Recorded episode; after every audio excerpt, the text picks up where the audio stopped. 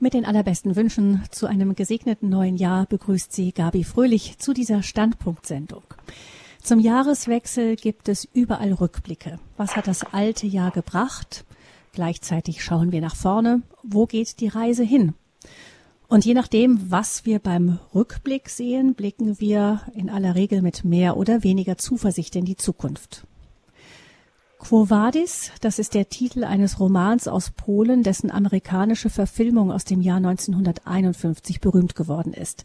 Das Zitat ist eigentlich aus dem Johannesevangelium. Petrus fragt Jesus da vor seinem Leidensweg, Quo Vadis, also wohin gehst du? Jesus antwortet ihm, wohin ich gehe, dorthin kannst du mir jetzt nicht folgen. Du wirst mir aber später folgen. In den apokryphen Evangelien finden wir dieses Zitat wieder bei Petrus. Er ist da auf der Flucht aus Rom und begegnet dem auferstandenen Christus, der ihm mit einem Kreuz entgegenkommt. Wieder fragt Petrus, Quo vadis, Domine? Wohin gehst du, Herr?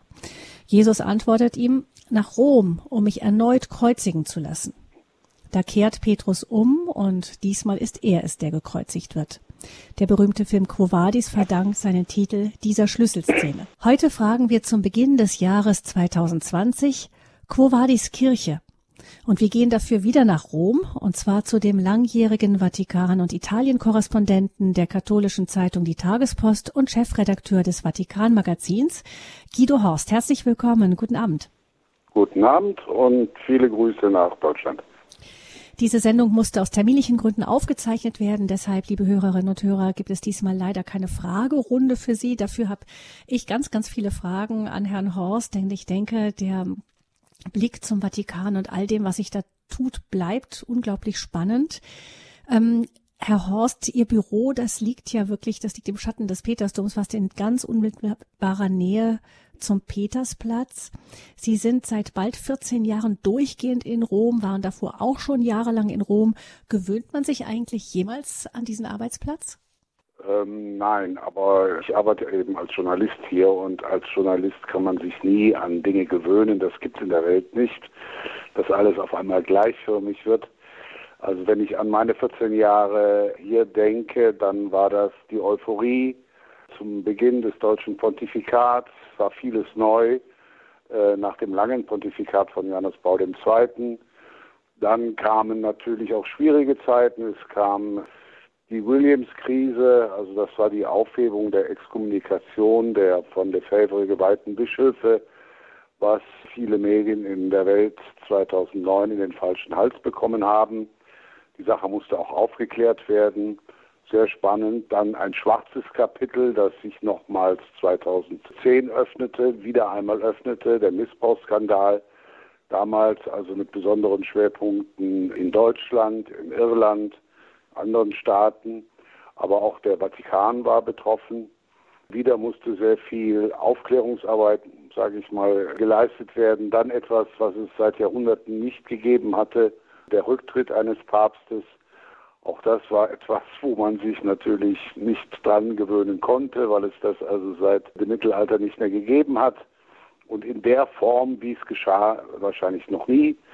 Dann ein äh, Papst vom anderen Ende der Welt, ein Jesuit, ein Lateinamerikaner, den wir zwar kannten, aber den, glaube ich, niemand von uns Berichterstattern so auf dem Zettel stehen hatte. Ich weiß noch, ich saß damals äh, bei einem deutschen Fernsehsender auf dem heißen Stuhl, musste live kommentieren und als ich den Namen Bergoglio hörte, dann wurde mir ganz schwungrig, weil da hatte ich also kaum Informationen, man hatte einfach mit anderen Leuten gerechnet. Seitdem ist es sehr turbulent, aber wie gesagt, ich berichte nicht nur über Kirche, sondern auch über die Politik Italiens, die ja genauso turbulent ist. Wir hatten damals nicht nur eine Sedisvakanz also nach dem Rücktritt von Benedikt XVI., sondern auch eine äh, nicht lösbare Regierungskrise.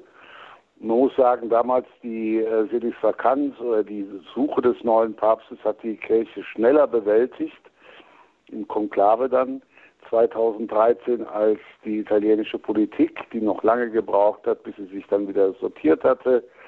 Das war damals fast zeitgleich.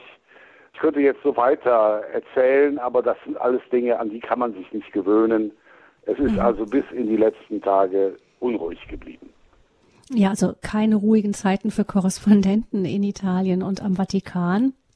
Dabei, das haben Sie ja eben auch schon gestreift, sind das ja oft auch richtig schwierige Themen, die Sie da beschäftigen.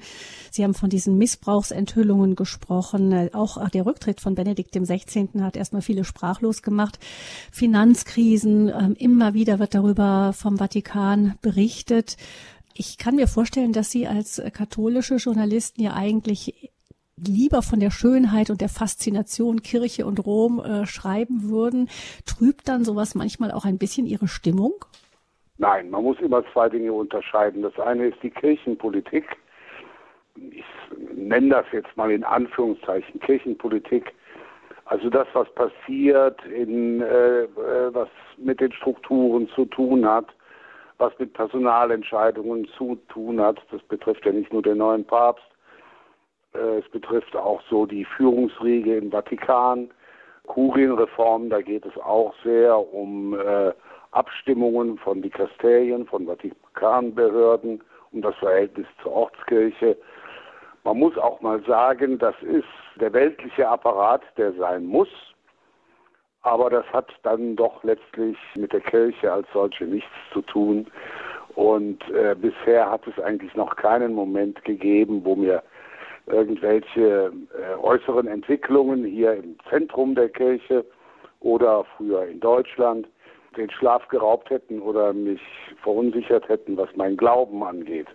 Und ich hoffe, dass das in meiner Berichterstattung auch deutlich wird. Und dann mache ich ja dieses äh, Monatsmagazin, das auch sehr viele kulturelle, historische, sehr schöne Themen behandelt und behandeln kann oder soll. Das sind dann Dinge, die wirklich wichtig sind, die an die Essenz gehen und darüber, was das Wesentliche des Christentums ist. Also das Auftreten Gottes auf Erden, die Menschwerdung, die Inkarnation, die 2000-jährige Geschichte, die sich daraus ergeben hat mit vielen Heiligen bis in unsere Tage, wobei viele Heilige heute Märtyrer sind. Wir haben ja eine gewaltige Christenverfolgung, aber in der ganzen Welt. Das sind äh, Dinge, die, die können durch gewisse kirchenpolitische Dinge jetzt nicht, wie soll ich sagen, in den Hintergrund gerückt werden. Also die Stimmung getrübt. Also wenn ich mich selber so sehe, die war eigentlich nie getrübt. Selbst der Rücktritt von Papst Benedikt, der viele umgehauen hat, auch Kollegen von mir oder bekannte Freunde von mir, war für mich jetzt kein Grund in irgendeiner Weise, also die gute Laune zu verlieren. Nein, vielleicht ist mein Naturell als Kölner da auch gar nicht zugeeignet, irgendwie den Kopf hängen zu lassen. Hm. Ich kann mir vorstellen, dass wenn man jetzt ähm, im Vatikan arbeitet als Journalist, ähm, katholisch ist und daran auch wirklich glaubt, und dann ähm, gibt es ja in letzter Zeit doch ähm, so etwas wie ähm, an, an, an Papst Franziskus scheiden sich so ein bisschen die Geister. Er hat die ganz großen Fans und er hat aber auch ähm, auch Kollegen von Ihnen durchaus, die ihn sehr kritisch sehen. Kommen Sie da manchmal so ein bisschen in, in Konflikte? Auch wie berichte ich jetzt über etwas? Gibt es da sozusagen Grenzen von dem, was Sie schreiben können oder was Sie dann persönlich denken als Guido Horst? Nein, also ich habe doch noch nie eine Grenze bei mir selber feststellen können oder mir hat auch noch nie einer eine Grenze gesetzt. Gott sei Dank äh, sind die äh, äh, Grundprinzipien beider Medien, für die ich arbeite, also sowohl die Tagespost äh, als auch das Magazin, das Vatikan-Magazin, die, dass man die Dinge beim Namen nennt, dass man das schreibt, was passiert, was geschieht dass man sich natürlich ein bisschen zurückhält mit äh, sofortigen Kommentaren und Deutungen. Man soll äh, auch nicht glauben, dass man selber die Weisheit mit Löffeln gefressen hat. Aber äh, wir machen keine Hofberichterstattung und wir, ich habe selbst dem, unter dem deutschen Pontifikat, also in der Zeit, als Benedikt XVI. der amtierende Papst war, nie irgendwie Wolkenkuckucksheime beschrieben oder aufgebaut oder so getan, als sei das jetzt die schönste Epoche, die die Kirche je erlebt hat, obwohl ich Kardinal Ratzinger gut kannte und geschätzt habe, auch als Papst. Aber da war dann am Ende doch wichtiger, einfach die Fakten zu schreiben. Das liegt ein bisschen in unserer Leserschaft. Die möchte nicht getröstet werden und die möchte auch nicht irgendwie in Sicherheit gewogen werden, sondern ich will einfach wissen, was los ist. Das ist der Auftrag der Zeitung. der Gründungsherausgeber oder Gründer der Tagespost hatte ein Motto, die Wahrheit ist die Sensation. Also es geht um die Wahrheit und es geht nicht darum, irgendwie süße Pillen zu produzieren. Von daher passt also das, wie soll ich sagen, die innerliche Gestalt der beiden Medien, für die ich arbeite, sehr gut zu meiner Arbeit, wenn halt etwas fürchterlich äh, schiefgelaufen ist. Dann haben wir, habe ich das geschrieben, dass es fürchterlich schiefgelaufen ist. Ich erinnere an den Fall Williamson, ne, die, die Bischöfe. Da ist eine gewaltige Kommunikationspanne im Vatikan und zwar in den leitenden Organen, Staatssekretariat und so weiter geschehen. Und das sind eigentlich die Momente, wo man froh ist. Also äh, man kann etwas erklären und man soll nicht so tun, als seien Päpste, das haben wir gerade erst vor drei Tagen erlebt, fehlerfrei, beziehungsweise als seien ihre engsten Mitarbeiter fehlerfrei. Hm. Wenn man wissen will, wo man hingeht, Herr Horst, dann guckt man oft erstmal, wo man herkommt. Was sind denn die Themen, die Sie jetzt im vergangenen Jahr 2019 besonders beschäftigt haben? Ja, also es war mal wieder ein Jahr, das ganz im Zeichen der Missbrauchskrise stand. Es ging los mit dem äh, Missbrauchsgipfel im Februar im Vatikan, wo der Papst halt Bischöfe aus aller Welt zusammengerufen hatte mit den Leitern der römischen Diskasterien. Dieser Gipfel ist meines Erachtens nicht optimal gelaufen, das habe ich dann auch geschrieben. Es waren am Ende zu wenige konkrete Ergebnisse da. Es kam dann das entsprechende Moto proprio oder die entsprechenden Verfügungen kamen dann im Mai von Papst Franziskus. Das hätte man auch schon äh, auf den Missbrauchsgipfel selber unter Dach und Fach bringen können.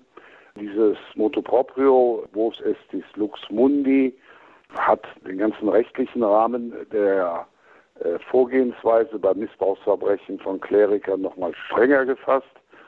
Es geht nicht nur um Missbrauch, es geht auch um die Vertuschung für Missbrauch. Das ist jetzt alles, wird geahndet vom Vatikan.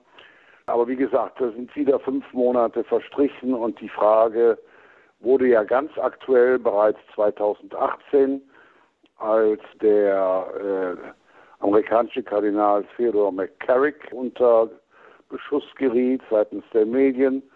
Dann ist er vom Kardinalsstand zurückgetreten, später ist er laisiert worden. Also das war, der große Knall war im August 2018. Das war auch schon eine Frage, warum lässt man sich ein halbes Jahr Zeit, um dann einen Missbrauchsgipfel hier im Vatikan durchzuführen, der meines Erachtens auch nicht sonderlich gut vorbereitet war. Dann, wie gesagt, hat Papst Franziskus Ende dieses Jahres dann das päpstliche Geheimnis gelockert. Er hat es nicht aufgehoben.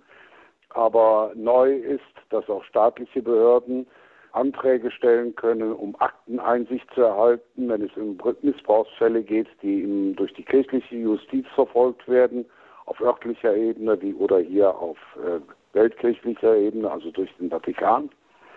Und, das haben viele nicht mitbekommen, es gab ein Interview eines Prälaten aus der Glaubenskongregation, der Vorsitzende der äh, Disziplinarabteilung ist. Das war in den letzten Tagen des Dezembers, des zurückliegenden Dezembers, wo er ein bisschen einer Nachrichtenagentur Associated Press sein Leid klagte, dass allein im Jahr 2019 wieder 1000 Fälle, ungefähr 1000 Fälle den Vatikan, also seine Abteilung erreicht hätten er müsste seine Mitglieder, seine Mitarbeiter klonen, damit sie überhaupt nachkommen.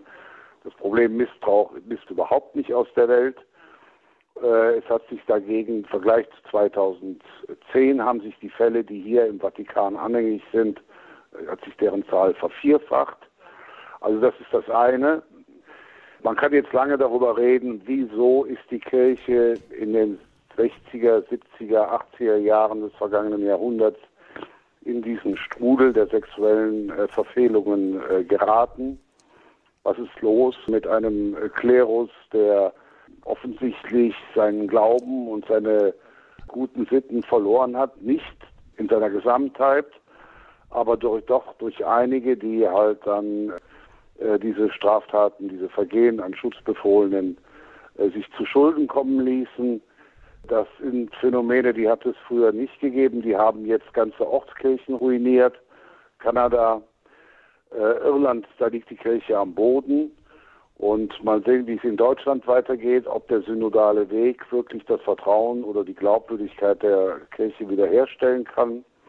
Also ich muss das leider so ein bisschen ausführlich direkt an die erste mhm. Stelle setzen, weil es, äh, das sieht man ja auch an der Nervosität unter den deutschen Bischöfen, etwas ist, was eigentlich in der Kirche nicht passieren dürfte. Das zweite war, was mhm. 2000. Herr Horst, vielleicht bleiben wir doch bei dem Thema erstmal stehen und gehen Sie dann eins nach dem anderen durch. Sie haben jetzt schon sehr ausführlich einiges gesagt. Also mhm. da, da hat man gesehen, wie sehr dieses Thema da immer wieder hochgekocht ist, auch im letzten Jahr. Und das war ja nun wahrlich nicht das erste, schon unter Papst Benedikt. Also ich erinnere mich, unter Johannes Paul II. gab es Verdachtsfälle, aber da kam das noch nicht so richtig hoch. Ich glaube, da Doch, wurde das auch von der Kirche. 2000 hoch. Da waren ja. die Vereinigten Staaten, das wurde dann auch ja. öffentlich. Äh, es kam der Fall des Gründers der Legionäre Christi. Ja, genau. 2005. Also leider ist das ganze angefangene Jahrhundert, in dem wir leben, durchzogen von diesen Missbrauchsskandalen. Und also wie gesagt, dieser besagte Mitarbeiter der Glaubenskongregation hat nun gar nicht den Eindruck vermittelt, dass das Phänomen in irgendeiner Weise nachlässt. Hm. Sie haben schon gesagt, eben da, da gibt es, man denkt ja immer wieder darüber nach, wie kommt das überhaupt? Ich erinnere mich daran, dass ein Ordensmann mir mal gesagt hat, wenn das Grundwasser überall hochsteht, dann laufen auch in der Kirche die Keller voll, es sei denn, die Pumpen funktionieren besonders gut. Das heißt, man ist natürlich immer mit betroffen von dem, was in Gesellschaft an Atmosphäre, an Stimmung, an Meinungen auch so läuft. Ich, das kriegen wir ja durchaus mit. Das heißt, vielleicht hat man auch eine lange Zeit, so habe ich den Eindruck, gerade in dem Fall, in Frankreich ist ja der Fall Barbarin sehr sehr ähm, in den Medien gewesen. Da gibt es auch einen, einen Film, Kinofilm, der das Thema auch nochmal in die Öffentlichkeit gebracht hat. Ja. Diese, der äh, Gott sei Dank, grâce à Dieu, also ein, nach einem ungeschickten Aussage des Bischofs. Das heißt, da, man hat da so den Eindruck in dem Ganzen, dass da auch in der Kirche erst so ein wirklich langsames Bewusstwerden ist von dem, was das für die Betroffenen wirklich bedeutet. Also, dass man das vorher nicht, ich denke auch gesellschaftlich insgesamt, aber eben auch in der Kirche nicht so richtig ernst genommen hat. Ja, also einmal muss man sagen, dass der Missbrauch von Minderjährigen, der sexuelle Missbrauch von Minderjährigen ein gesellschaftliches Phänomen ist. Das findet in den Familien statt, das findet in den Schulen statt, das findet in Jugendgruppen statt. Das findet leider auch in der Kirche statt, dazu sage ich gleich noch etwas. Aber äh, es ist ein allgemeines äh, Phänomen und wir haben natürlich auch eine Sexualisierung unserer Gesellschaft oder unserer Kultur. Da muss man nur auf die Werbung schauen. Ich meine, zu glauben, dass das äh, vor einigen Jahren noch schlimmer war als heute. Wir haben im Internet eine, eine Welt der Pornografie, die sich jedem auf Knopfdruck auftut, wenn er nur will, die nichts kostet, zumindest wenn man gewisse Bezahlschranken nicht überschreitet. Übrigens auch jedem Kleriker, jedem Pfarrer, äh, die oft einsam sind, die ja auch ihre Probleme haben. Das hat die Kirche oder den Klerus genauso getroffen wie andere Schichten in der Familie. Ich bin kein, äh, kein Kulturphilosoph, kein äh, Soziologe. Ich muss da das, das, also das wirkliche Urteil anderen überlassen, aber ich kann nur sagen, es ist an der Kirche nicht vorbeigegangen. Wir haben äh, eine Kultur gehabt in der Kirche, wo man nicht an die Opfer gedacht hat. Das war im letzten Jahrhundert sicherlich lange Zeit noch der Fall, im 20. also im 20. Jahrhundert. Auch da hat es äh, ja schon sehr viele Missbrauchsfälle gegeben dass man etwas ganz Schlimmes in der Seele eines jungen Opfers anrichtet, ist eigentlich erst in den letzten 20 Jahren allgemein bewusst geworden in der Kirche, also den Bischöfen vor allen Dingen, aber auch äh, anderen Geistlichen, die auf diesem Gebiet Verantwortung tragen. Es gibt jetzt eine Kinderschutzkommission hier in Rom, die von einem deutschen Jesuiten geleitet wird. Es gibt also, äh, entsprechende Schulungen, Maßnahmen auch in, in Ortskirchen, die sich bisher mit diesem Thema noch gar nicht befasst haben. Also eine gewaltige Sensibilisierung hat stattgefunden in der Kirche und man stellt jetzt das Opfer in den Mittelpunkt der Aufmerksamkeit. Benedikt der 16. hat damit angefangen, auf seinen Pastoralreisen auch einzelnen Opfern sehr diskret zu begegnen. Franziskus hat das fortgeführt, hat das fortgesetzt. Also es hat sich schon etwas geändert, aber man muss auch sagen, äh, dass die Zahl der Fälle, mit denen sich die Glaubenskongregation, die ja äh, äh, unter Kardinal Ratzinger im Jahr 2000 oder 2001 die Zuständigkeit für diese Art von Vergehen an sich gezogen hat, dass sich da äh, die Welle noch nicht abgeflacht hat. Dieser Monsignore aus der Glaubenskongregation, den ich eben genannt habe, ein Ire, Kennedy mit Namen, der sprach mhm. von einem regelrechten Tsunami an Fällen und dieser Tsunami rollt weiter. Und ich würde jetzt nicht sagen, dass die ganzen letzten zehn Jahre oder 20 Jahre im Zeichen des Missbrauchs standen, aber gerade 2019 waren sie doch ein sehr markantes Thema, das absolute Priorität hatte äh, für den Papst, für den Vatikan, ja, für die ganze Kirche, muss man eigentlich sagen. Hm. Von Ihnen habe ich jetzt nicht gehört, Herr Horst, dass das Problem in der kirchlichen Struktur liegt. Dass, äh, dieser Ruf wird ja auch immer wieder laut, dass ähm, gerade eben das Seelsorgegeheimnis ähm, die hierarchische Struktur mit Autoritäten, ähm, auch der Zölibat, dass de, also praktisch die Teile, die wesentlich in der kirchlichen Struktur liegen, dass die mitverantwortlich seien für das Ganze. Also äh, es ist sicherlich richtig, dass Franziskus im Zusammenhang mit dem Missbrauch auch den Klerikalismus anprangert. Und da gibt es Fälle, in denen äh, die also unsittliche Annäherungen eines Geistlichen, zum Beispiel an einen Seminaristen oder einen, an einen Messdiener, auch Ausdruck der Tatsache ist, dass der sein, seine, seine Funktion, seine Stellung als Priester oder Seminarleiter oder Bischof, diese Fälle gibt es ja auch, als Machtposition verstanden hat, der es einfach sich erlauben kann, äh, drei, vier knackige Seminaristen mit nach Hause zu nehmen oder mit denen Urlaub zu machen und so weiter. Das hat alles gegeben. Wir kennen die Fälle. Und äh, das ist sicherlich eine Frage, wie gesagt, dieses Klerikalismus, aber das ist keine Strukturfrage. Wir können ja nicht die Kleriker abschaffen, wir können ja nicht die Geweihte wir können ja nicht den Ordo abschaffen. Der Ordo gehört äh, äh, zum Grundbestand des katholischen Glaubens und der katholischen, äh, der kirchlichen Verfassung. Es ist mehr eine Frage der Mentalität und ja auch, das muss man ganz klar sehen, einer, einer Glaubenslosigkeit. Also was glaubt ein Priester noch, der sich einem 15, 16, 17-Jährigen nähert, und mit, ihnen, und mit ihnen Dinge treibt, die ja keiner, ob er nun verheiratet ist oder unverheiratet ist, mit einem Minderjährigen treiben könnte oder dürfte. Das hat dann auch nichts mit dem Zölibat zu tun. Schon deswegen nicht, äh, weil die meisten Missbrauchsfälle ja äh, durch Männer, vor allen Dingen Männer begangen werden, die verheiratet sind. Und all die Fälle in der Gesellschaft, das sind alles Fälle in der Familie und so weiter, da wird ja nicht der Zölibat gelebt. Also der, der Zölibat als Grund für den Missbrauch fällt aus. Hm sagt Guido Horst, der ist äh, Korrespondent der katholischen Tageszeitung Die Tagespost äh, und äh, des Vatikanmagazins in Rom. Wir sprechen mit ihm über Covadis Kirche. Ähm, jetzt hier beim Jahreswechsel schauen wir, was ist gewesen 2019, wo kann es hingehen? Vielleicht noch um das Missbrauchsthema noch, das wirklich ganz äh, stark im Vordergrund der Berichterstattung stand, noch abzuschließen, noch von der anderen Seite zu betrachten.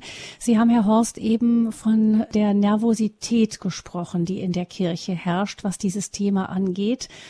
Und da ist es tatsächlich so, also ich kenne wirklich auch äh, viele Priester, die äh, sich also wirklich, die, also ein, ein, ein, die sagen, ein natürlicher Kontakt mit Kindern, mit Jugendlichen ist sehr erschwert worden, weil sie einfach fürchten, dass jegliche Geste, selbst auch nur das Segnen, beim Segnen die Hand auf den Kopf legen, kenne ich einige machen das nicht mehr, weil ihnen das mhm. einfach alles falsch ausgelegt werden könnte. Das heißt, man steht jetzt im Moment, glaube ich, als Priester in der Öffentlichkeit, zumindest in Deutschland, zunächst einmal im Verdacht, eben auch wenn, wenn man gar keine falschen Absichten hat, aber Allein die Tatsache, man ist Priester, man hat mit Kindern, Jugendlichen zu tun, ist man zunächst einmal gleich verdächtig. Da kann ich nur Ja sagen. Das ist so, ja. Ich habe das sehr früh erfahren von Priestern, die ich zufällig kannte aus Kanada. Da war es dann all das, was man früher gemacht hat, äh, Zeltlager, zusammen äh, Ausflüge machen, am Lagerfeuer sitzen, nebeneinander sitzen, zusammen auch was zu trinken und so, ist da nicht mehr möglich. Und das ist natürlich ein Alarmzeichen erster Art. Wenn sich irgendwo Kinder und Jugendliche sicher fühlen sollten, dann in der Kirche, dann im kirchlichen Raum. Und ich habe das gerade erst geschrieben. Warten wir mal ab, was wir, wenn wir ganz alt sind oder wenn meine Kinder ganz alt sind, über dieses Phänomen sagen werden. Es ist eine, eine Erschütterung der Kirche, die, das sagen, aber das sage nicht nur ich, das sagen viele, eigentlich nur mit der Erschütterung zu vergleichen ist, die die Kirche während der Reformation vor 500 Jahren erfahren hat. Man sollte es nicht kleinreden und man sollte ganz klar sehen, dass man vor einer riesen Herausforderung steht und ja, die eigentlich nur mit einer großen Bekehrung zu reparieren ist oder wo nur mit einer großen Bekehrung auch die Wende zu vollziehen ist. Und schauen wir mal, in Deutschland, ob der synodale Weg in den zwei Jahren genau das schafft, also eine Bekehrung und nicht wieder eine Konzentration auf Strukturfragen und so weiter. Ja, und auf Machtfragen und so weiter. Mhm. Ja. Denn dadurch, dass diese unglaubliche Nervosität da ist und ähm, ein, ein natürlicher zwischenmenschlicher Umgang sehr, sehr erschwert worden ist, sieht man, dass die Opfer sind nicht nur die direkten Missbrauchsopfer, sondern im Grunde die ganze Jugendarbeit leidet, das Priestertum leidet. Also alle sind direkt oder indirekt davon betroffen. Ja, die ganze Kirche leidet, ja. Das mhm. ist aber immer so. Wenn ein Glied leidet, leiden, leiden alle Glieder mit. Also mhm. ich muss ehrlich sagen, ich kenne nur Priester, für die ich die Hand ins Feuer legen würde. Gut, mhm. vielleicht wache ich mal auf und muss sagen, oh, das hat mich jetzt überrascht. Aber ich würde jetzt mal sagen, ich kenne eigentlich nur sehr ordentliche Priester, vorbildhafte Priester. Und die sind genauso Opfer der Missbrauchstäter wie die Kinder. Das heißt, sie stehen da, als seien sie halt potenzielle Knabenschänder. Und das ist natürlich ein sehr bedauerlicher Zustand werden alle in Sippenhaft genommen, ja.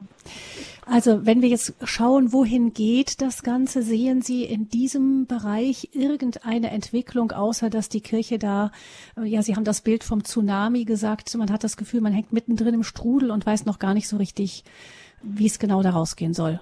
Außer dass Gut, Sie also sagen, eben eine Bekehrung. Alle, ja, Entschuldigung. Äh, die Kirche hat jetzt alle juristischen, also kirchenjuristischen Instrumente, um gegen dieses Übel vorzugehen. Es gibt klare Normen und Richtlinien, auch durch das Moto Proprio von Papst Franziskus, aber schon vorher. Das muss jetzt greifen und ich bin manchmal etwas, wie soll ich sagen, besorgt, weil ich nicht sehe, dass man bei der Auswahl der Priesteramtskandidaten und der Kandidaten für das Ordensleben wirklich genau hinschaut. Also wir wissen es ganz genau, das ist ein hoher Prozentsatz, 80 Prozent von Fällen, wo sich, also klar, männliche Kleriker, Priester halt, an männlichen Opfern, an männliche Opfer heranmachen. Die Homosexualität spielt eine Rolle. Homosexualität kann auch, wie soll ich sagen, durchdrehen, kann auch äh, in Formen einer fehlgeleiteten oder, oder dann auch äh, kriminellen Art und Weise des Umgangs mit jungen Menschen münden.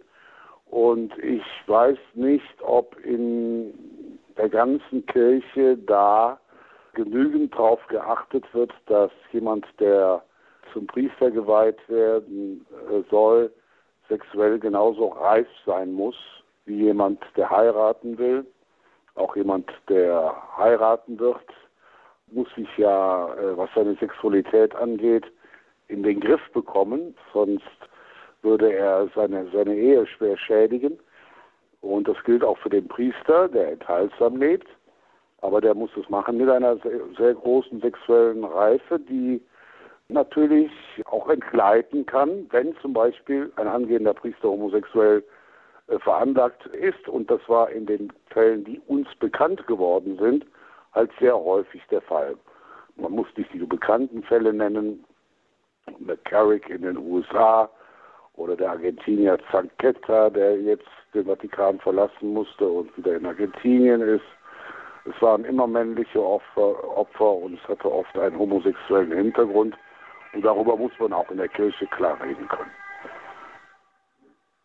Also da gibt es noch einiges an Wegstrecke zurückzulegen, um diesen Tsunami-Missbrauch irgendwie hinter sich zu lassen. Äh, Guido Horst sagt, es braucht vor allem eine Frage, eine, eine tiefe Herzensbekehrung bei den Menschen, den Betroffenen, aber auch der ganzen, die ganzen Kirche im Grunde. Der Vatikan aus erster Hand, Quo Vadis Kirche ist unser Thema hier in dieser Standpunktsendung bei Radio Horeb. Wir hören jetzt etwas Musik und dann geht es gleich weiter im Gespräch mit Guido Horst. Er ist Vatikan- und Italien-Korrespondent der katholischen Zeitung Die Tagespost in Rom.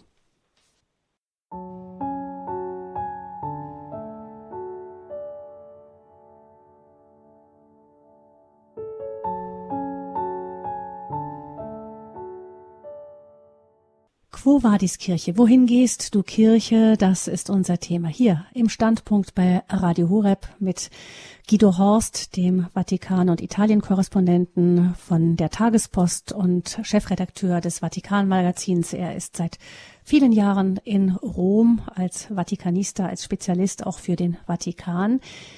Wir haben gehört von den Themen, die 2019 die Kirche beschäftigt und wirklich mehr als beschäftigt erschüttert haben, weiterhin in ja nicht geahnten Ausmaßen weiterhin. Das war der Missbrauchsskandal und da sind wir noch längst nicht ganz am Ende. Das wird uns weiter beschäftigen, auch im Jahr 2020, sagen Sie, Herr Horst. Was sind denn ähm, ja, es hat ja, Sie haben es schon gesagt, es war wirklich, war nicht langweilig. Es gab unglaublich viele Themen im vergangenen Jahr, die Sie als Vatikan-Korrespondenten beschäftigt haben. Was war denn noch so eines, wo Sie gesagt haben, da, da zeigt sich wirklich, wo die Kirche in ihrer Entwicklung steht? Also wir hatten natürlich auch einige Ereignisse hier in Rom. Ich erinnere an die Amazonas-Synode, eine Sondersynode zu einer ganz bestimmten Region in der Welt, mhm. eben dem Amazonasbecken. Aber es war ja so ein bisschen der Geist dieser Synode, dass diese der ganzen Kirche etwas sagen soll, der ganzen Kirche etwas lehren soll. Hm. Herr, Herr Haus, darf ich kurz dazwischen fragen, warum ist, warum sollte ausgerechnet diese Synode der ganzen Welt etwas sagen? Ja, weil es ein Instrumentum Laboris gab zu dieser Synode, ein Arbeitspapier, wenn man es auf Deutsch übersetzen will, das so ein bisschen eine etwas merkwürdige Theologie vertreten hat. Es hieß darin, dass das Amazonasbecken ein neues Paradigma ist für die ganze Kirche ein Ort, durch den der Heilige Geist der Kirche heute etwas zu sagen hat. Also vor allen Dingen pries das Instrumentum Laboris die Figur des Indigenen, also des Eingeborenen, des, des Indianers der Amazonasregion, der seit Jahrhunderten, wenn nicht sogar seit Jahrtausenden in Einklang mit der Natur und der Schöpfung lebt. Mal abgesehen davon, dass das nicht der Fall ist. Auch die Indianer des Amazonasgebiets waren in den vergangenen Jahrhunderten sehr kriegerisch und nicht immer sehr, äh, wie soll ich sagen, ökologisch ausgewogen. Wurde dieses Instrumentum äh, Laboris doch sehr kritisiert. Der Papst hat es dann eigentlich auch einkassiert. Ne? Also er hat dieses Instrumentum Laboris dann zum Beginn der Synode jetzt im vergangenen Oktober als Märtyrertext bezeichnet, also ein Text, den man hinter sich lassen müsse, der sterben müsse. Die Synode hat er gebeten, dann doch etwas Neues zu entwickeln.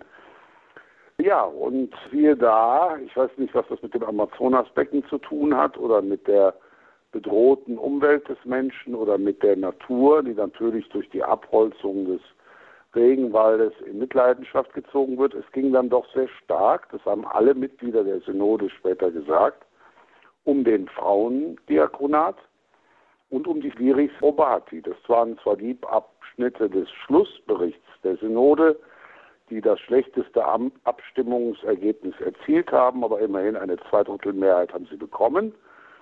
Und da merkte man, dass auch diese Synode über den Amazonaspekten nicht ganz frei ist von ideologischen Einflüssen, das heißt von Pressure Groups, die über den Umweg der indigenen Pastoral, also der Pastoral in, in entfernten Gebieten oder abgelegenen Dörfern äh, der Indigenen, dann doch etwas einführen wollen in der Kirche, was in früheren Jahrzehnten ein Projekt von vielen war, eben die verheirateten Priester, damit eine Schwächung des Zölibats und äh, die Einführung der Frauenweihe, zumindest erstmal die Stufe des Diakonats.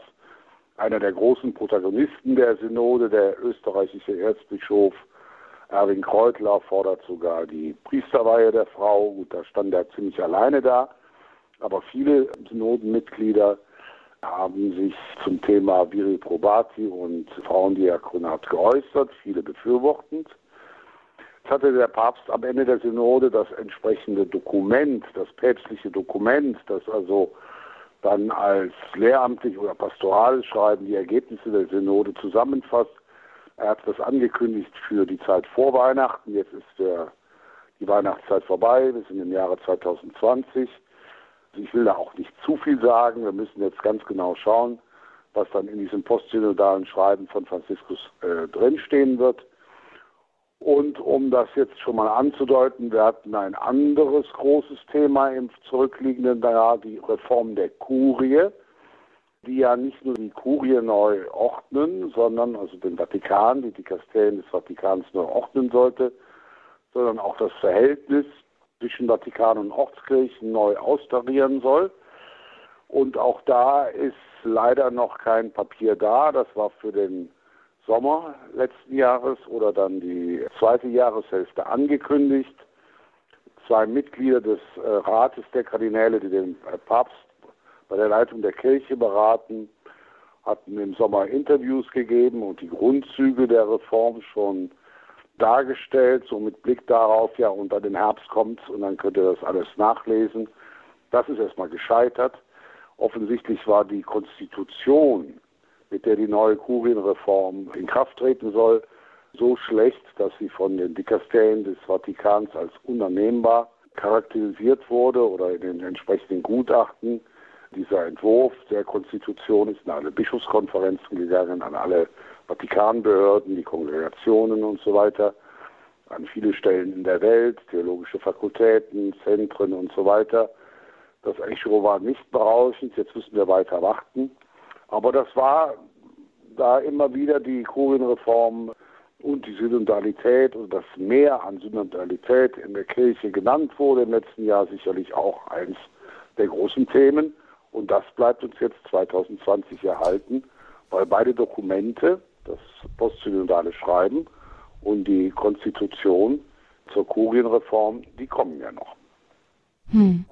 Wenn ich jetzt aber mal so versuche durchzugehen durch das, was Sie jetzt äh, gesagt haben, also da ist zum einen die Amazonas-Synode und da sind so die Themen, die eigentlich für das Amazonasgebiet nicht unbedingt zentral sind, aber die über den Weg der Amazonas-Synode wieder, ja, wieder stark in die Diskussion gekommen sind. Also verheiratete Priester, Priesterzölibat, die Frage und äh, Frauenweihe und mhm. dann jetzt eben synodaler Weg, Mitsprache, ja Stärkung der Ortskirchen und so weiter, aber auch mehr mehr ja mehr Mitsprache überhaupt, weniger Autorität, sagen wir mehr Mitsprache. Das sind ja alles eigentlich, äh, wenn man das jetzt so atmosphärisch sieht, ähm, Entwicklungen, die so auch in unsere Zeit hineinpassen. Und da wundert es nicht, wenn man sagt, ja, die Kirche soll moderner werden, also sich mehr anpassen dem, wie es sonst in der Gesellschaft läuft. Sehen Sie da diese, ja, auch diese Kraft am Werk? Gut, also das Sympathische an der Kirche ist ja das Sympathische und dann bisweilen auch Traurige, aber doch Sympathische erstmal, dass hier alle Entwicklungen die in der Welt vor sich gehen, im Inneren auch durchmacht. Also als es eine gewisse, einen sehr starken äh, marxistischen Utopismus gab, in den äh, 60er, 70er Jahre, äh, in den 60er und 70er Jahren des letzten Jahrhunderts, da hat sich das dann auch offenbar in der Kirche breit gemacht. Dasselbe gilt für den Missbrauch. Das sind zwei völlig andere Dinge, aber es ist so, dass die Kirche eben keine abgeschottete Festung ist. Sie ist kein Elfenturm, der aus dem äh, Meer dieser Welt hervorragt und äh, immer die reine Lehre verkündet und in der alles wunderbar zugeht. Also die Kirche wird auch richtig gebeutelt oft von Entwicklungen, die auch in der zivilen Gesellschaft sich abspielen. Natürlich hat jetzt äh, die ganze Klimadiskussion auch auf die Kirche abgefärbt. Franziskus hat mit Laudato Si eine große Enzyklik geschrieben zum Thema umfassende Ökologie, Bewahrung der Schöpfung und so weiter. Und die Amazonas-Synode war ja in weiten Teilen also eine Synode, die das dann an konkret einem Beispiel eben dem Amazonasgebiet buchstabiert hat. Also die Kirche kann sich nicht von dem befreien und will sie auch gar nicht. Dafür ist sie viel zu sehr in der Welt drin, was in den zivilen Gesellschaften vor sich geht. Die Kirche muss sich sehr auseinandersetzen mit der Frage der Migration, ein Jahrhundertphänomen. Wir haben eine Völkerwanderung, die wir wahrscheinlich deren Ende wir gar nicht erleben werden. Durch die Globalisierung sind Menschenmassen in, und auch durch viele Krisenherde und Kriege sind Menschenmassen in Bewegung gekommen. Das kann man also wirklich nur mit der Völkerwanderung am Ende des Altertums vergleichen. Beschäftigt sehr die Politik, beschäftigt aber auch sehr die Kirche. Also Kirche ist doch irgendwo immer sehr auch den Entwicklungen in der Welt unterworfen, also nicht in der Weise, dass sie dadurch niedergedrückt wurde, aber dass sie das alles verarbeiten muss. Die Kirche musste auch die Theologie der Befreiung verarbeiten, ja, weil diese marxistischen Einflüsse äh, von außen in sie hineingekommen waren, aber sie konnte sich da nicht abschotten. Ne? Also das sind eben andere Institutionen, Sekten oder kirchliche Gemeinschaften oder religiöse Gemeinschaften, die eine Politik der Abschottung äh, betreiben und das tut die katholische Kirche nicht. Dafür ist sie viel zu groß, dafür ist sie viel zu verbreitet. Und was wir im Augenblick erleben, ist wieder, sind wieder mal so einige Kapitel dieser Art, wo die Kirche, siehe Missbrauch, etwas für sich in den Griff bekommen muss, was ein allgemeines gesellschaftliches Phänomen ist. Hm. Das heißt, Sie sagen, das ist einfach ganz natürlich, dass da auch eben die Gedanken, die die Menschen von heute haben, die Sichtweisen und so, wir auch in der Kirche wiederfinden. Und dann ist natürlich die Frage, genau, wer, wer geht wem voran am Ende, oder? Also nehmen wir ein anderes Beispiel, die Frauenfrage. Ja. Äh, also wenn in der kirchlichen Verwaltung, Vatikan eingeschlossen, also Kurie eingeschlossen, mehr Frauen wichtige Ämter innehaben, ist es überhaupt weder etwas Verdächtiges noch ist es schlimm. Ganz im Gegenteil. Dass es in einer Zeit auch die Kirche sehr stark betrifft und jetzt auch sicherlich Gegenstand der Kurienreform sein wird, ist völlig normal. Also die Gesellschaft beschäftigt sich damit, mit der Stellung der Frau im beruflichen Leben, im gesellschaftlichen Leben. Und die Kirche spiegelt das wider. Auch in der Kirche gibt es, Sie, schauen Sie auf den synodalen Weg. Es ist eine der fünf Hauptfragen, um die es gehen wird. Ich höre noch Kardinal Marx, wie er sagte bei einem Gespräch mit Journalisten, wir müssen das Männerbündische in der Kirche aufbrechen. Ja, das soll er mal machen, also ist richtig. Aber das ist ganz normal, das hat es immer gegeben was in der Welt, in der Gesellschaft, in den Zeitströmungen wichtig war, hat auch auf die Kirche irgendwie Einfluss genommen. Und sie hat es bisher allerdings in den 2000 Jahren immer noch geschafft, sich aus diesen, was dann auch Krisenzeiten sein können, da wieder herauszufinden. Da geht es dann wahrscheinlich immer auch um die Unterscheidung von dem, was ist wesentlich zu bewahren an Kirche und was trägt auch einfach die Züge der jeweiligen Zeit, der jeweiligen Kultur. Ja.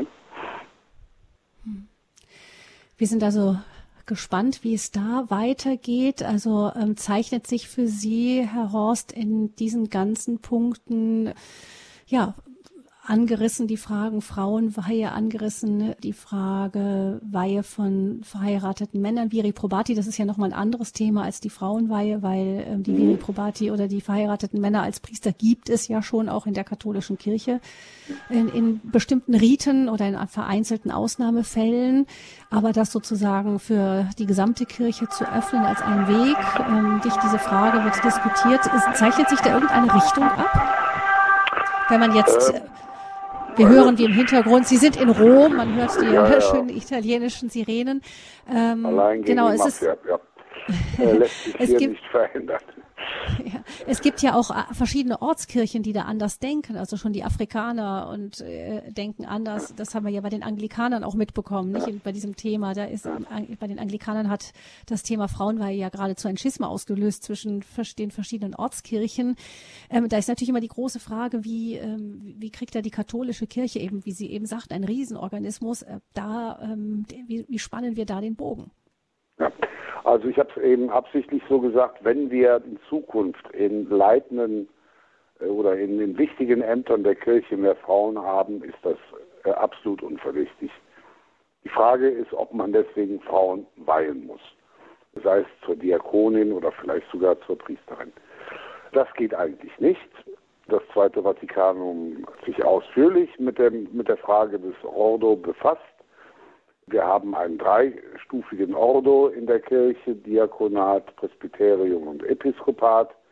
Und da jetzt den Diakonat herauszubrechen und dann auch für Frauen zu öffnen, das ist also theologisch bisher nicht möglich. Also da sind bisher keine Wege aufgezeigt worden, wie das denn nun gehen soll. Also wenn man Frauen zu Diakoninnen weiht, Warum soll man sie nicht auch zu Priesterinnen weihen oder später mal zu Bischöfinnen? Also das ist eine Frage, ich habe noch nichts gelesen, also von den Leuten, die das befürworten, wie sie das theologisch hinbekommen können. Die Frauenweihe, Frauen in verantwortlichen Positionen, Frauen mit Leitungsbefugnis, Frauen, die auch über gewisse pastorale oder disziplinäre Dinge zu entscheiden haben, überhaupt kein Problem. Ja, das gibt es ja auch schon. Aber die Frauenweihe ist theologisch gesehen auf äh, Expressis Verbis von Johannes Paul II. so definitiv ausgeschlossen, dass ich da einfach selber gespannt bin, wie das rechtfertigt äh, werden soll. Etwas anderes ist der Zölibat. Das ist eine disziplinäre Maßnahme, die viele schätzen. Ich habe übrigens noch niemanden gehört, der den Zölibat abschaffen will.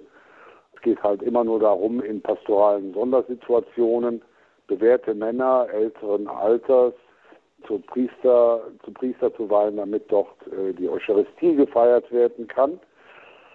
Aber dann kommen immer die Ideologen und hängen ihre alten Forderungen daran auf. Also eben, wie gesagt, die Brechung des Zölibats oder der Zölibat äh, für die Ganzformen und der normale Priester ist verheiratet.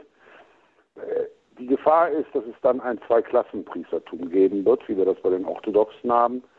Also der verheiratete Priester, der die Gemeindearbeit macht und der zölibatär lebende Priester, der dann halt die Karrierestufe weiter hochklettern kann, ob das günstig ist. Also warten wir es ab. Die Amazonas-Synode hat ja da nur Empfehlungen formuliert. Und ich muss sagen, lieber Papst, leider musst du jetzt entscheiden. Und da ich nicht päpstlicher als der Papst sein möchte, weiß ich nicht, wie er entscheidet. Ich weiß nur, dass wir das abwarten müssen und dann können wir die nächste Standpunktsendung machen. Ich möchte da nicht spekulieren. Wir schauen, wohin geht's mit der Kirche hier jetzt am Beginn des neuen Jahres 2020 in der Standpunktsendung bei Radio Hureb. Nach einer Musik geht's weiter im Gespräch mit dem Vatikan-Korrespondenten Guido Horst.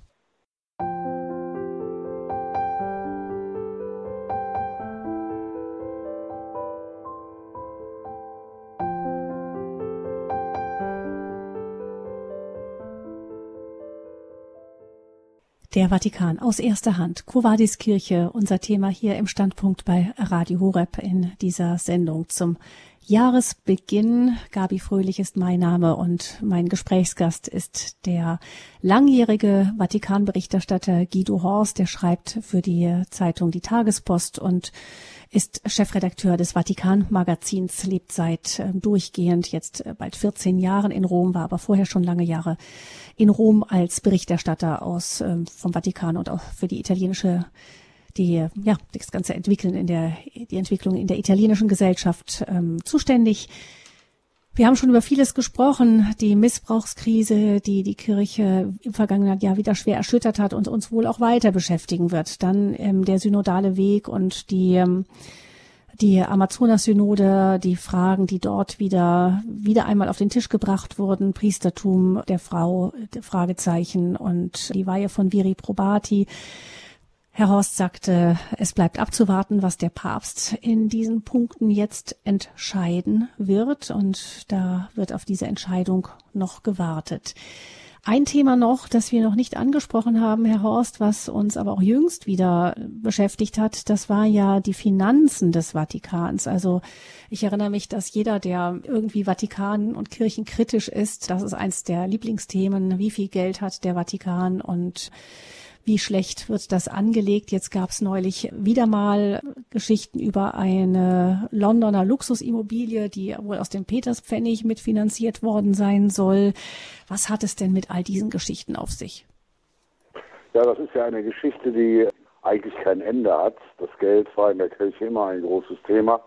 Aber nehmen wir mal die allerjüngste Geschichte, das war 2014 als äh, Papst Franziskus ein Wirtschaftssekretariat eingerichtet hat im Vatikan, also ein Dikasterium, das eine Kontrolle ausüben soll über alle Geldmittel, die in den vatikanischen Institutionen, also zum Beispiel die Initiaturen in aller Welt eingeschlossen, fließen.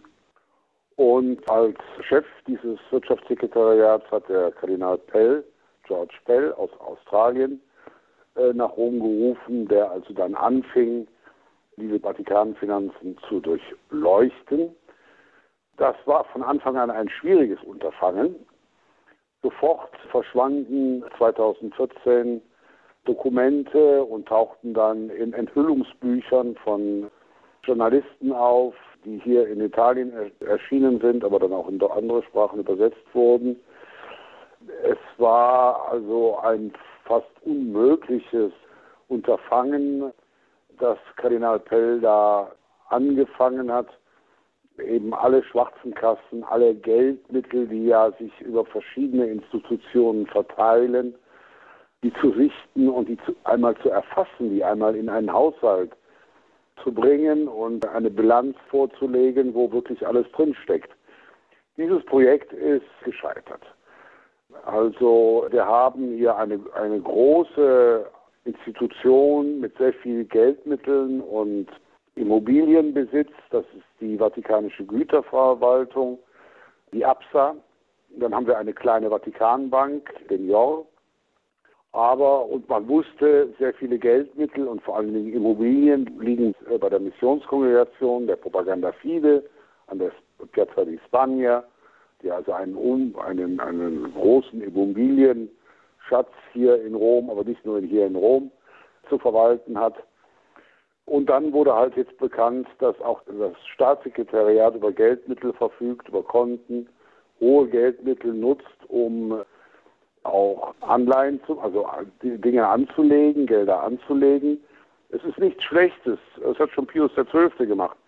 Wenn der Vatikan Gelder, die er hat, anlegt, um den, deren Wert zu erhalten oder sogar zu steigern.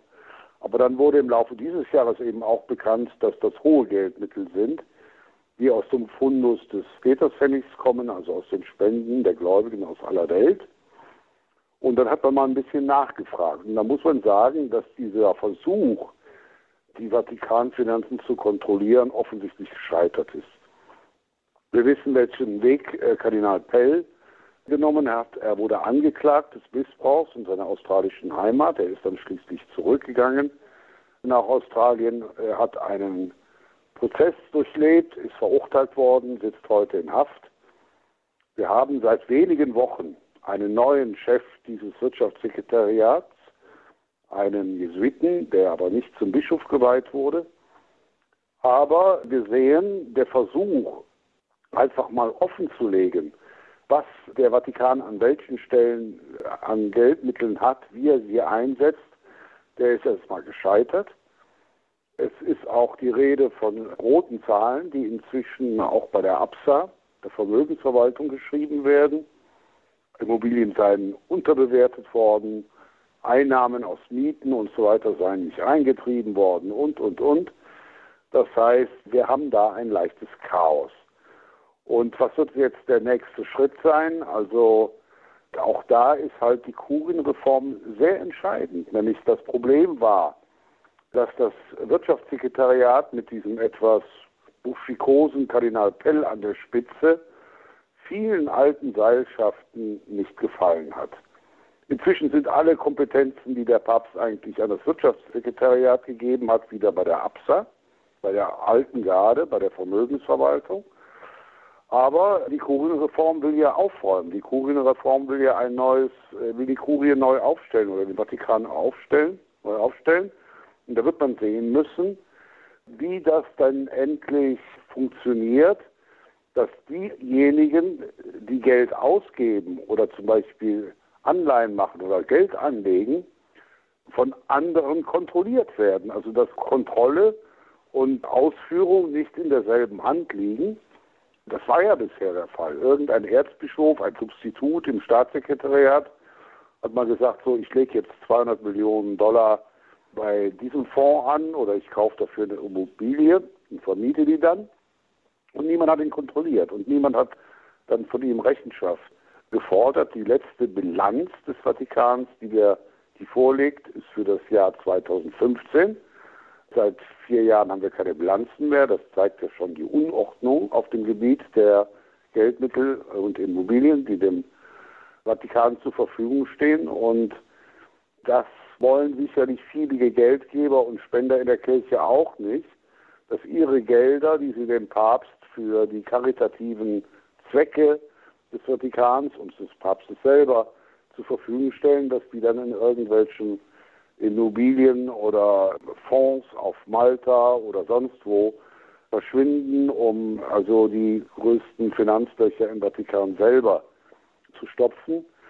Also, wir haben da ein äh, großes Problem. Es sind jetzt schon wieder Bücher erschienen, die das Ganze in den schlimmsten, schrillsten Farben darstellen. Jetzt erstmal allerdings nur auf Italienisch. Äh, es sind immer dieselben Journalisten, die sich das dann zum Gegenstand ihrer neuen Veröffentlichungen machen. Äh, was ein bisschen fehlt, sind die Antworten, die der Vatikan darauf gibt. Also wir haben einen neuen Sekretär des Wirtschaftssekretariates oder Präfekten des Wirtschaftssekretariates.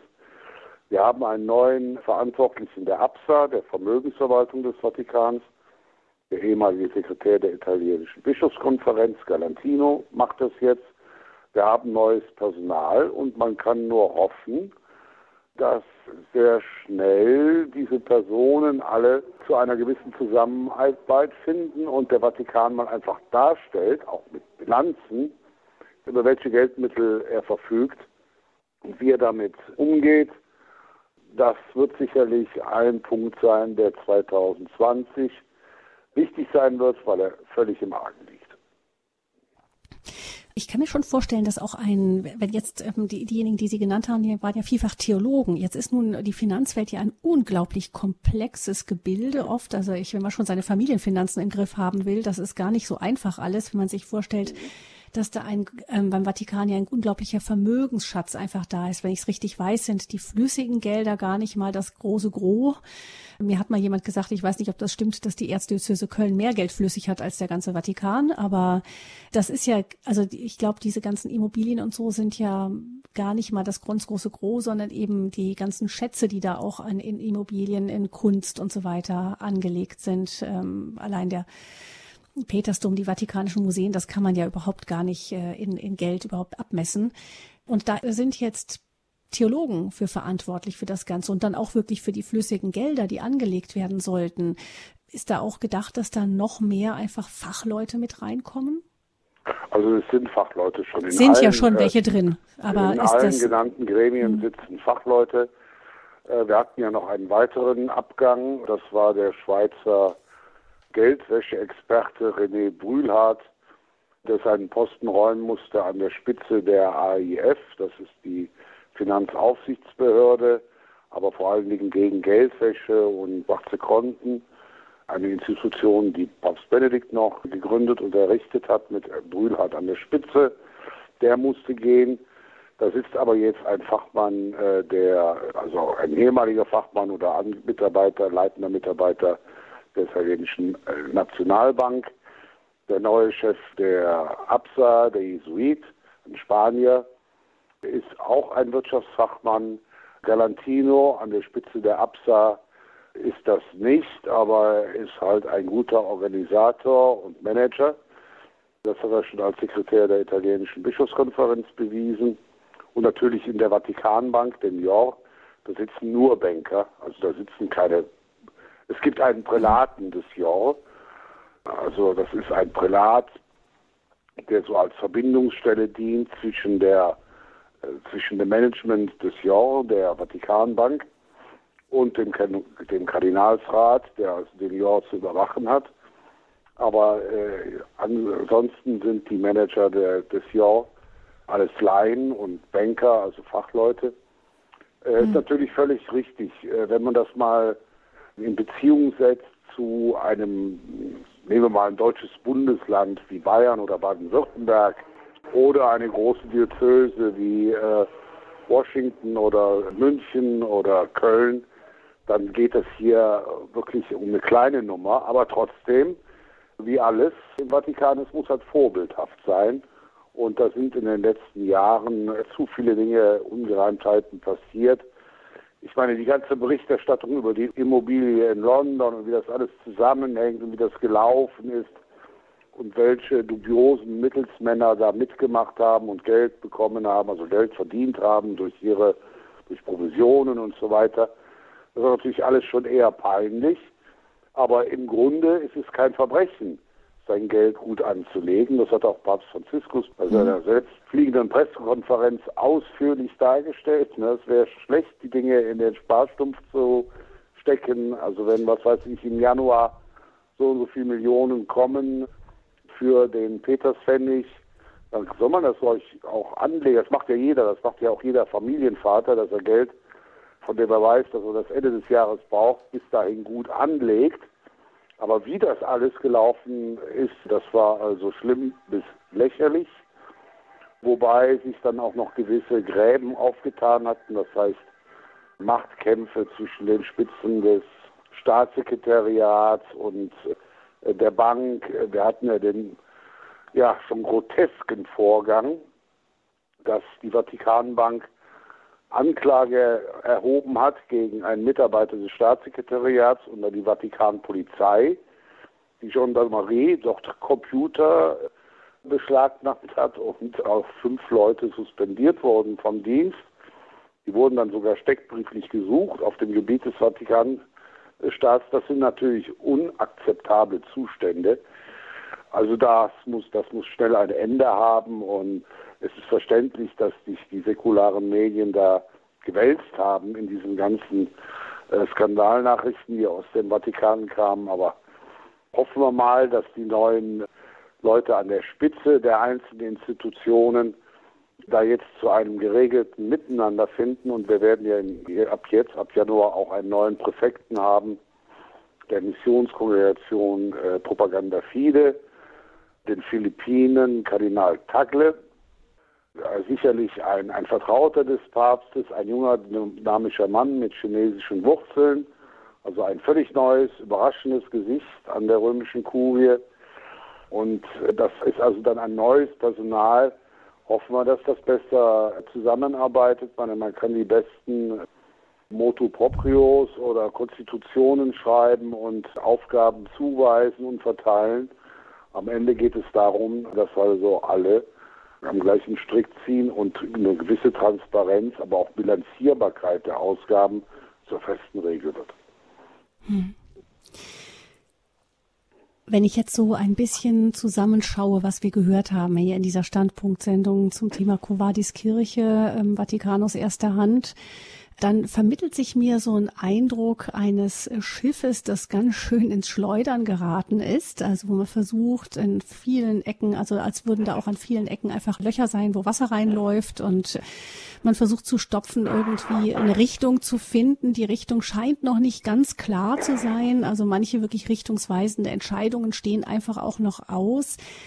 Eigentlich ähm, hatten wir ja verstanden, dass Petrus der Fels sein soll, also etwas äh, Festes, Ruhiges, äh, Sicherheit schenkendes sein sollte. Und dieses Bild macht die Kirche ja in diesem Ganzen im Moment nicht so wirklich. Ähm, wie können wir da den Fels freilegen in diesem, in diesem Ganzen sehr bewegten? Ja, also große Sorgen mache ich mir da nicht, weil der Papst nach wie vor in der ganzen Weltkirche anerkannt und die Treue zum Papst ist also durchgängig durch den gesamten Episkopat. Es gibt vereinzelt kritische Stimmen, aber äh, die große Mehrheit der, vor allen Dingen der Bischöfe und Kardinäle steht hinter dem Papst. Aber ich würde sagen, der erste große Paukenschlag, wo so der Fels ein bisschen erschüttert wurde, äh, das war der Rücktritt von Benedikt XVI weil das hatte man eigentlich gerade nach dem Beispiel von Johannes Paul II. nicht erwartet, dass ein Papst vom Amt zurücktritt, weil er sich erschöpft und schwach fühlt. Das haben auch schon andere, so haben sich auch schon andere Päpste vor ihm gefühlt. Aber wir haben das alle respektiert. Aber dann kam eben einer, ein, ein Papst, der aus einem Land stammt, in dem es nicht immer so ordentlich zugeht wie in der Schweiz oder in Schweden. Also manchmal, man muss bedenken, Argentinien ist jetzt zum fünften Mal pleite. Das ist vielleicht kein Völkchen, wo geniale Unternehmer zu uns kommen. Naja, vor allen Dingen aber hat Papst Franziskus so einen Grundsatz. Er will äh, nicht Räume sichern, sagt er immer, sondern er will in Prozesse in Gang setzen. Und er hat das getan äh, mit der Amazonas-Synode. Er hat das getan dann auch mit der Kurienreform, die nicht äh, zu Potte kommt. Auch bei den Finanzen hat er mit Kardinal Pell zusammen etwas in Bewegung gesetzt. Es ist nicht geglückt, das zu einem guten Ende zu führen. Äh, wir haben einen Papst, ja gut, sag mal so, die Stellung des Papstes ist unverändert und gerade im Dialog mit den anderen Konfessionen und auch mit anderen Religionen ist Papst Franziskus wahrscheinlich immer noch der angesehenste und wichtigste Kirchen- oder Religionsführer in der Welt. Man denke an seine Erklärung von Abu Dhabi über die Brüderlichkeit mit den führenden Gestalten der schiitischen Muslime. Also der Papst ist jemand, der auch gesucht wird, der auch eingeladen wird, zu dem man auch hingeht. Aber er ist etwas, was er vielleicht aus seiner Heimat mitgebracht hat, jemand, der die Dinge nicht in trockene Tücher äh, bringen will, sondern der will, dass die Kirche rausgeht, dass sie auch mal etwas wagt und dass sie auch manchmal ein bisschen verbeult wieder zurückkommt. Das ist eine Kirche anderen Typs oder anderer, wie soll ich sagen, Erscheinungsweise, an, das, an die sich viele Menschen gewöhnen müssen. Aber grundsätzlich ändert sich an der Petrus-Nachfolge natürlich nichts. Und das muss man bei Franziskus sagen. So sehr er die Synodalität fördert oder äh, diese, diese, diese Tendenz hat, Prozesse in Gang zu setzen, wo man nicht ganz genau weiß, wohin führen die denn, so sehr ist er doch jemand, der seinen Primat auszuüben versteht. Es geht im Vatikan recht autoritär zu. Also der Papst fällt viele einsame Entscheidungen, die werden dann umgesetzt und dass er das letzte Wort hat, das ist völlig klar und damit ähnelt er in, gewissen, in einer gewissen Weise auch dem schwarzen Papst, das heißt dem Jesuitengeneral, er ist ja selber Jesuit. Äh, der Jesuitengeneral hat Berater, viele Berater. Es ist ein beständiges Beratungsgespräch, das er mit seinen engsten Mitarbeitern führt. Aber dann entscheidet er und dann muss sich der ganze Orden danach richten.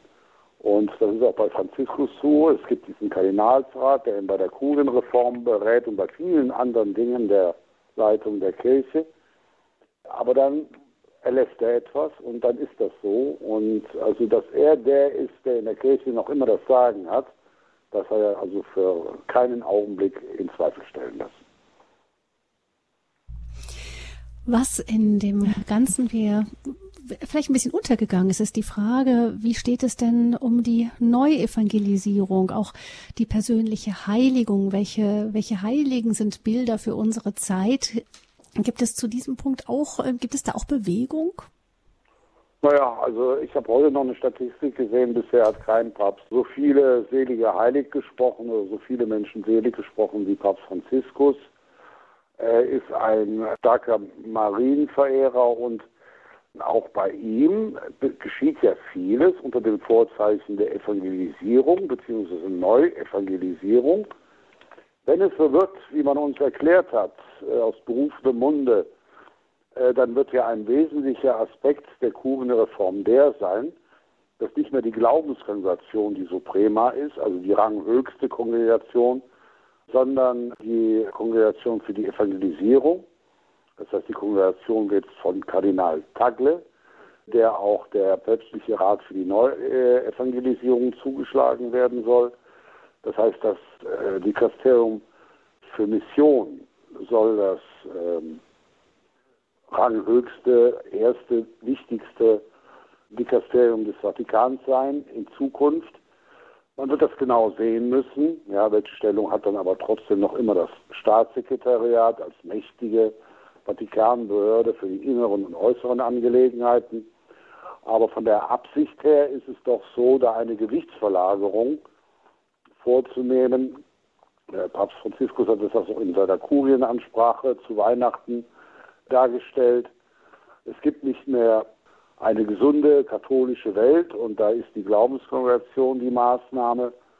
Und es gibt eigentlich auch nicht mehr eine Welt, die noch bekehrt werden muss, die missioniert werden muss. Und dafür ist dann die Kongregation für die Evangelisierung der Völker äh, zuständig, sondern heute sitzt sag mal so, der Ungläubige, derjenige, der evangelisiert werden muss, auch in den europäischen Hauptstädten, das geht querbeet.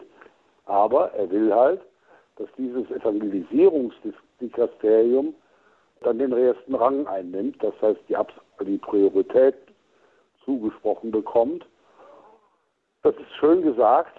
Also schauen wir mal, was dann in der Kurienreform genau drinstehen wird. Aber das ist zumindest das Ziel, das Papst Franziskus auch schon dargestellt hat. Es bleibt spannend im Jahr 2020 für die Kirche und ich würde mal gerne schauen, was wir am Ende dieses jetzt angefangenen Jahres dann schon wissen, was wir heute noch nicht wissen. Wohin geht es? Was wissen wir jetzt schon? Was erahnen wir? Und worauf dürfen wir weiterhin sehr gespannt sein? Darüber haben wir gesprochen in dieser Standpunktsendung bei Radio Hureb mit dem Vatikan-Experten und Publizisten Guido Horst. Herr Horst, vielen herzlichen Dank, dass Sie uns so dieses ganz breite Spektrum, ein Riesenfächer war das ja dann an Themen, die jetzt gerade so brodeln, dass Sie uns das so zusammengefasst haben und einen Blick mit uns nach vorne geworfen haben. Vielen herzlichen Dank, Herr Horst, dafür. Ich bedanke mich für das Gespräch und grüße ganz herzlich nach Deutschland. Wenn Sie diese Sendung nachhören oder weiterempfehlen möchten, dann können Sie das im Internet tun unter www.horeb.org. In der Mediathek von Radio Horeb finden Sie diese Sendung im Podcast in Kürze unter der Rubrik Standpunkt zum Nachhören, also www.horeb.org. ORG.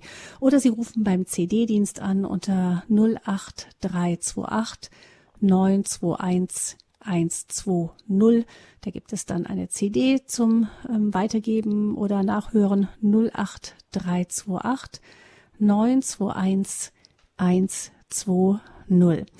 Ich danke Ihnen fürs Zuhören, liebe Hörerinnen und Hörer. Mein Name ist Gabi Fröhlich. Ähm, bleiben Sie uns treu. Denken Sie auch weiterhin daran, dass wir dank Ihrer Spenden auch nur dieses Radio weiter finanzieren können. Wir freuen uns aber über jeden, der uns auch im Gebet oder im Ehrenamt unterstützt. Ähm, wie das gehen kann, das können Sie immer erfahren beim Hörerservice unter 08328 921 110. Ihnen allen noch einen gesegneten Abend.